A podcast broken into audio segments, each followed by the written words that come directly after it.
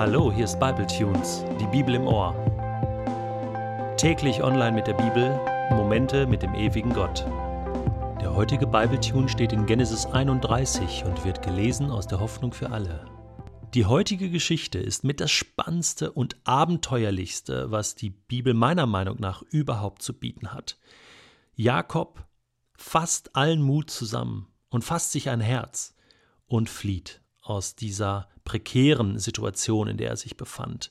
In einer Nacht- und Nebelaktion packt er alles zusammen und haut ab. Eine wilde Verfolgungsjagd ergibt sich und du darfst jetzt einfach gespannt sein, wie Gott jetzt hier eingreift und diese Situation zu Ende führt. Wieder einmal mehr zeigt sich, dass das Vertrauen von Jakob belohnt wird. Er erinnert sich daran, Gott hat ihm eine große Verheißung gegeben und er erinnert sich auch daran, dass er mal ein Gelübde abgelegt hat und Gott versprochen hat, immer auf ihn zu vertrauen, wenn Gott da ist.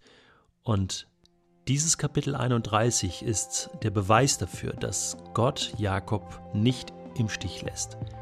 Und es ist auch ein Beweis dafür, dass er dich und mich nicht im Stich lässt, wenn wir auf ihn vertrauen.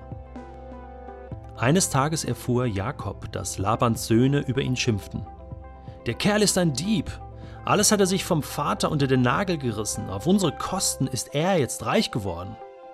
An Labans finsterer Miene bemerkte Jakob, dass auch sein Onkel nicht mehr so auf seiner Seite stand wie früher. Da sprach der Herr zu Jakob: Geh wieder zurück in das Land deiner Väter und zu deinen Verwandten. Ich bin mit dir, ich werde dich beschützen. Daraufhin ließ Jakob Rahel und Lea zu sich auf die Weide holen. Er sagte zu ihnen, ich merke es eurem Vater an, er ist nicht mehr so freundlich zu mir wie früher. Aber der Gott meiner Väter hält zu mir. Ihr wisst, wie ich für euren Vater gearbeitet habe, meine ganze Kraft habe ich für ihn eingesetzt. Trotzdem hat er mich betrogen und mir immer wieder einen anderen Lohn gegeben, als wir vereinbart hatten. Aber Gott hat nicht zugelassen, dass er mir Schaden zufügen konnte. Wenn Laban zu mir sagte, die Gesprenkelten sind dein Lohn, dann warf die ganze Herde gesprenkelte Tiere. Und wenn er dann sagte, du bekommst doch lieber die gestreiften, dann gab es nur gestreifte. Dadurch hat Gott eurem Vater die Tiere genommen und sie mir gegeben. Zu der Zeit, als die Tiere brünstig waren, hatte ich einen Traum. Ich sah, dass nur gestreifte, gesprenkelte und gescheckte Böcke die Tiere besprangen. Ich hörte auch eine Stimme, der Engel Gottes rief meinen Namen, und als ich ihm antwortete, sagte er Sieh zu der Herde, alle Böcke, die die Tiere bespringen, sind gestreift, gesprenkelt oder gescheckt. Das habe ich für dich bewirkt, denn ich habe gesehen, wie Laban dich betrügen wollte.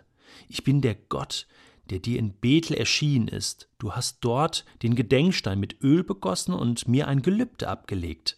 Verlass jetzt dieses Land und kehr in deine Heimat zurück. Rahel und Lea erwiderten Wir bekommen ja doch kein Erbe mehr von unserem Vater. Er hat das Familienrecht verletzt und uns wie Fremde behandelt. Denn alles Geld, das er damals für uns bekam, hat er für sich allein verbraucht. Er hat uns also verkauft. Der ganze Reichtum, den Gott unserem Vater weggenommen hat, gehört rechtmäßig uns und unseren Kindern. Wir halten zu dir. Tu alles, was Gott dir gesagt hat. Da setzte Jakob seine beiden Frauen und seine Kinder auf die Kamele und zog Richtung Kanaan in das Land seines Vaters Isaak. Er nahm mit, was er sich in Mesopotamien erarbeitet hatte, seinen ganzen Besitz und alle seine Viehherden. Kurz bevor sie aufbrachen, nutzte Rahel die Gelegenheit und stahl die kleinen Götterfiguren ihres Vaters. Laban war nicht zu Hause, er war mit der Schafschur beschäftigt. Ohne Laban zu benachrichtigen, floh Jakob mit seinem ganzen Besitz. Er überquerte den Euphrat und zog in Richtung Gilead. Erst nach drei Tagen erfuhr Laban von der Flucht. Sofort rief er alle Männer aus der Verwandtschaft zusammen und jagte Jakob hinterher. Sieben Tage dauerte die Verfolgungsjagd. Dann stellte er Jakob im Gebirge Gilead. In der Nacht davor aber hatte Laban einen Traum. Er sah, wie Gott zu ihm kam und ihn warnte. Hüte dich davor, Jakob zu bedrohen. Laban holte Jakob ein, als dieser seine Zelte im Gebirge Gilead aufgeschlagen hatte. Laban und seine Verwandten schlugen dort ebenfalls ihre Zelte auf. Dann stellte er Jakob zur Rede. Warum hast du mich hinters Licht geführt und meine Töchter wie Kriegsgefangene fortgeschleppt? Warum hast du dich heimlich davongeschlichen? Du hättest doch ruhig etwas sagen können, dann wären wir fröhlich auseinandergegangen. Mit Gesang und mit Musik hätten wir euch verabschiedet und wären noch ein Stück Weg mitgegangen. Aber du hast mir nicht einmal erlaubt, meine Töchter und Enkel zum Abschied zu küssen. Das war dumm von dir. Ich könnte es euch heimzahlen. Aber der Gott eures Vaters hat letzte Nacht zu mir gesagt, hüte dich davor, Jakob zu bedrohen. Na schön, du bist losgezogen, weil das Heimweh dich nach Hause treibt. Aber warum hast du meine Götterfiguren gestohlen? Ich hab dich heimlich verlassen, weil ich Angst hatte, du würdest deine Töchter nicht mit mir gehen lassen, antwortete Jakob. Und was deine Götterfiguren betrifft, bei wem du sie findest, der soll sterben. Durchsuch alles und nimm, was dir gehört. Die Männer hier sind Zeugen. Jakob wusste nämlich nicht, dass Rahel die Götterfiguren gestohlen hatte. Laban durchsuchte zuerst das Zelt Jakobs, danach Leas Zelt und das der beiden Mägde. In der Zwischenzeit hatte Rahel die Götterfiguren unter ihren Kamelsattel gestopft und sich darauf gesetzt. Als ihr Vater in das Zelt kam, sagte sie zu ihm Sei mir nicht böse, Vater, es ist kein Mangel an Respekt, dass ich vor dir nicht aufstehe. Ich habe gerade meine Tage. Laban durchsuchte alles, fand aber nichts. Da packte Jakob der Zorn. Und er überhäufte Laban mit Vorwürfen. Was habe ich dir getan, dass du mir nachhetzt wie einem Verbrecher? Du hast meinen ganzen Besitz durchwühlt und?